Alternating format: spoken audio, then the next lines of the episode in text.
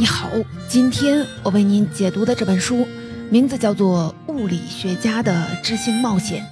在正式开始今天的解读之前，我想先和您分享书里的一个小故事。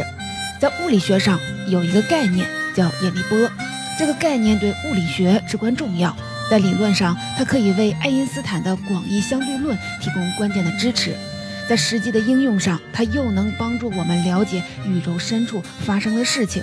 但是啊，引力波这个概念又非常的神秘，物理学界光是争论它在理论上能不能存在，就争论了半个世纪。自从爱因斯坦在1915年提出引力波这个概念，直到1960年代，物理学界才终于达成共识，认为至少在理论上，引力波是可以存在的。但问题是，说一个东西存在，单从理论上来证明显然是不够的，还得找到现实的证据。所以，物理学家们就发明出了各种仪器，开始在现实世界里探测引力波。但这可就难了，要想探测到引力波，物理学家得在几公里长的尺度上监测到比一颗原子还要小得多的变化。这事儿有多难呢？反正爱因斯坦下过一个定论，说人类永远都不可能探测到引力波。这个时候啊，管科研经费的人就该头疼了。一方面，引力波很重要；另一方面，爱因斯坦都说了，引力波根本探测不到，而且可以预见，探测引力波这个项目的开销是个天文数字。那到底该不该给这个项目投钱呢？当时在美国负责分配科研经费的人叫理查德，也是一个物理学家。他想来想去，还是觉得呀，这个钱得投。有人问他，这个项目这么难，他哪儿来的信心呢？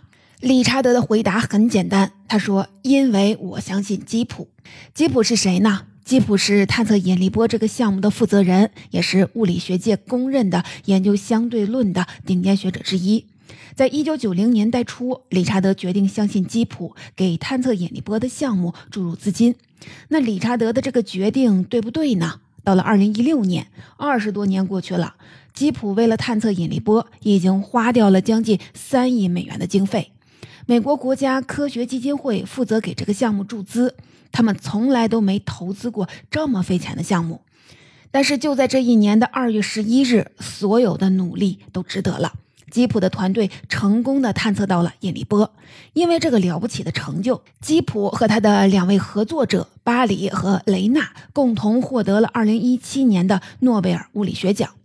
有人问吉普他是怎么做到的，吉普的回答和当年理查德的说法呀很像。他说：“因为我相信巴里和雷纳。”我不知道你从这个故事里听出了什么。这个故事最让我感到惊讶的地方是这帮物理学家做决定的方式。理查德决定投钱，是因为相信基普；基普认定项目能成功，是因为相信巴里和雷纳。请不要误会啊，我当然不是说这些物理学家都没有主见，只会把宝压在别人的身上。他们当然都有极高的专业素养，对项目的难度也有清醒的认识。但最终左右他们判断的那个决定性的因素是人，是他们对同行的信任。那到底为什么会这样呢？为什么在这些顶级的科学家的眼里，一个人杰出的头脑会比一切理智的权衡都更有说服力呢？今天的这本《物理学家的知行冒险》是一本很难得的书，因为它向我们展示了这样一个杰出头脑的内部构造。这本书的作者叫卡洛·罗韦利，你可能听说过这个名字，他是意大利著名的理论物理学家。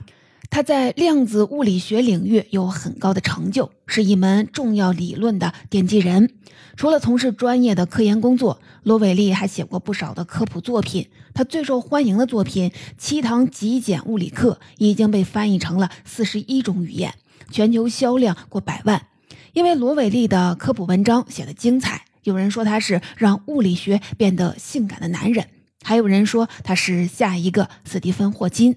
物理学家的知星冒险是罗伟利发表在各种报刊上的文章的合集。这本书谈论的话题很广，有罗伟利对科学史上的一些重要的人和事儿的评论，也有他的文学、哲学、社会、政治各类问题上的看法。你可以把这本书当成是一本有趣的科学故事集来读。不过呢，在我看来，这本书更有意思的读法是探索罗伟利的精神世界。我读这本书的时候就发现，罗伟利的精神世界的底层有一组很有意思的信念。罗伟利相信人类不可能掌握绝对的真理，但他又相信世界是可以被人类的理性所认识的。罗伟利关于科学的很多基本的看法都是从这组信念上生长出来的。更有意思的就是，历史上很多伟大的科学家，比如说哥白尼和爱因斯坦，还有我们接下来会提到的阿基米德和德弗内梯，都抱有相似的信念。这么看来，罗维利的精神世界可能反映出了科学家们的共同的某种特性。接下来呢，我分成两个部分来为您解读物理学家的智行冒险。在第一部分当中，我会通过科学史上的一些案例分析一下罗维利的这组信念。在第二部分当中，我们再一起来说说这样的信念如何塑造了科学家们的思维方式。首先提到科学家，我们很多人都有一种看法，认为他们是探索真理的人。按照这种看法，我们身边的物质世界具有某些永恒的、普遍的规律。科学家们的工作就是通过各种手段把这些规律找出来，把未知的变成已知的。对这种看法有一段很典型的表述，来自英国的诗人亚历山大·普柏。普柏和牛顿是同一时代的人，他为牛顿的一生写下了这样的诗句：“自然和自然的法则隐藏在黑暗之中。上帝说：‘让牛顿来吧。’于是，一切豁然开朗。”科学家真的是这样一群照亮黑暗的人吗？他们真的能找到真理吗？在物理学家的知行冒险里，作者罗伟利持怀疑的态度。他给我们介绍了另一位学者的观点。这个人叫德夫内梯，是意大利的一位数学家。德夫内梯认为，人类并不能确凿地知道任何真理。一个理论只有在它被证伪之前才是正确的。这个观点其实比较符合科学发展的真实过程。从牛顿的时代到十九世纪末，人们一直以为科学家们已经找到了世界运转的终极法则。直到进入了二十世纪，爱因斯坦提出了相对论，人们才发现，原来牛顿找到的并不是真理，只是近似的真理。随着后来量子物理学的发展，爱因斯坦的理论也有很多地方需要修正了。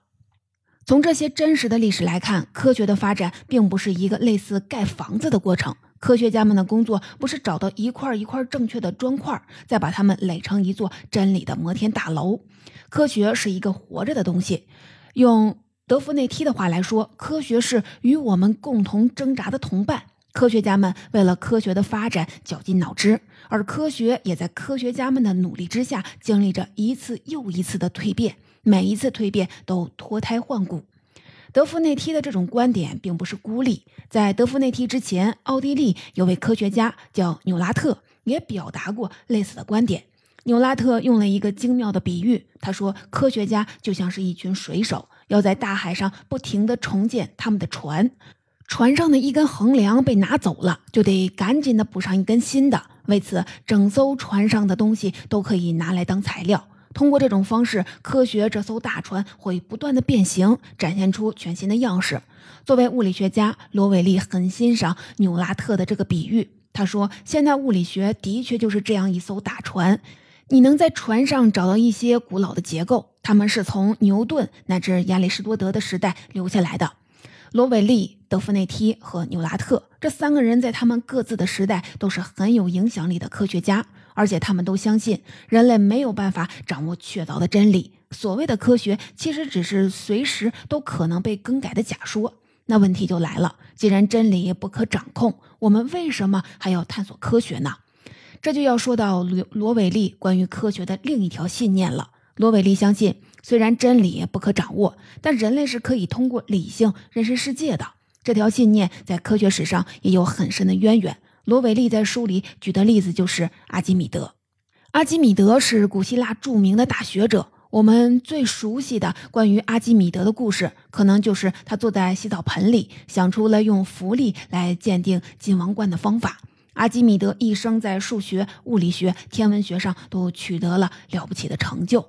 不过，很少有人知道，他还写过一本很奇怪的小书，书名呢叫做《数沙者》，数沙就是计算沙子的数量。阿基米德在这本书里算了一道数学题，他想要算清楚，假如整个宇宙都被沙子充满，那得用掉多少粒沙子呢？阿基米德的计算过程倒没什么神秘的，就是从小往大一点一点的算。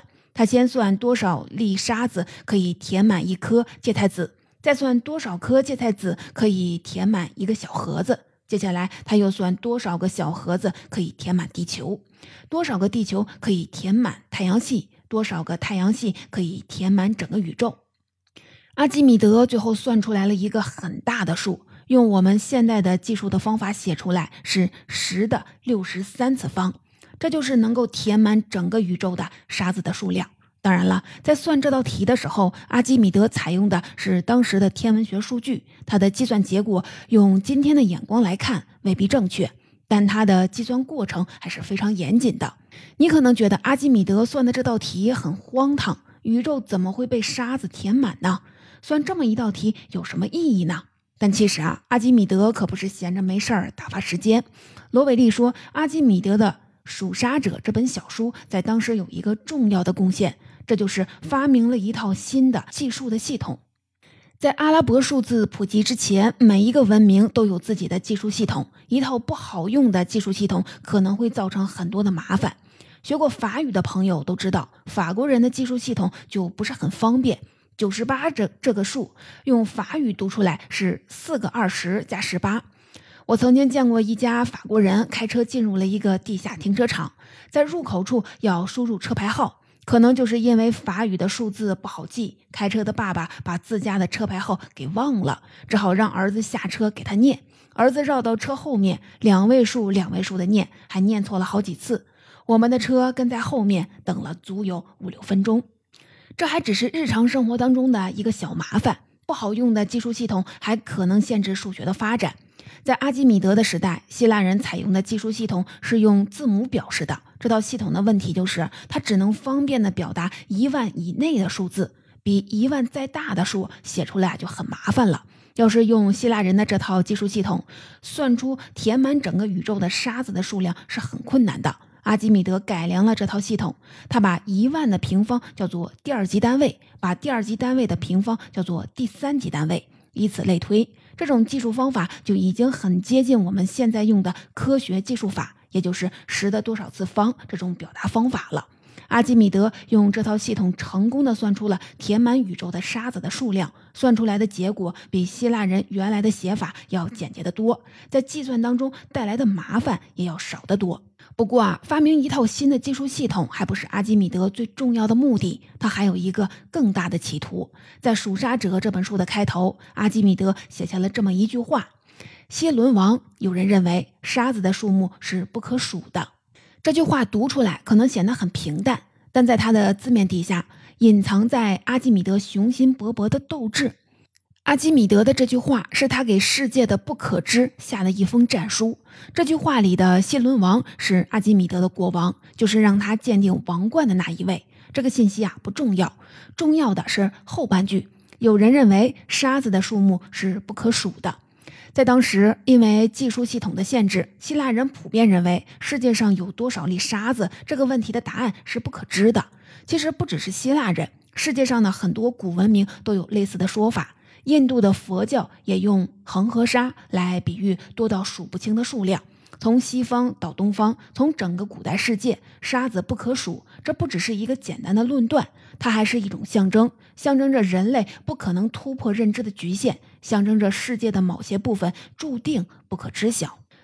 从这个意义上来说，阿基米德的属沙者就是一记骄傲的反驳。其实阿基米德很清楚，算出填满宇宙的沙子的数量，得到一个确切的数字，这件事本身啊，并没有什么意义。他对自己得出的结论也没有很执着，还在书里很坦然地承认宇宙的大小还有其他的可能。阿基米德真正要做的事儿是传达一种主张：既然世上的人都说沙子的数量算不清，那好，我就算给你看。我的得数对不对不重要，但我要向你证明这件事儿是可以做到的。人们说的那些注定不可能被知晓的东西是可以被知晓的。在物理学家的知行冒险里，罗伟利评论说，阿基米德做的这个事情不只是一个聪明人的游戏，他还是理智抗争的呐喊。理智承认自身的无知，但拒绝将探求知识的工作假手他人。到这里呢，我们用科学史上的一些重要的人和事儿，说明了罗伟利和很多伟大的科学家共有的一组信念。一方面，他们相信人类不可能掌握绝对的真理；另一方面，他们又相信世界是可以被人类的理性所认识的。这两个信念被像两半绽开的种子皮，从这中间生长出了一整套科学的思维方式。接下来，我们就来说说基于这两个信念，科学家是怎么读书、怎么思考问题的。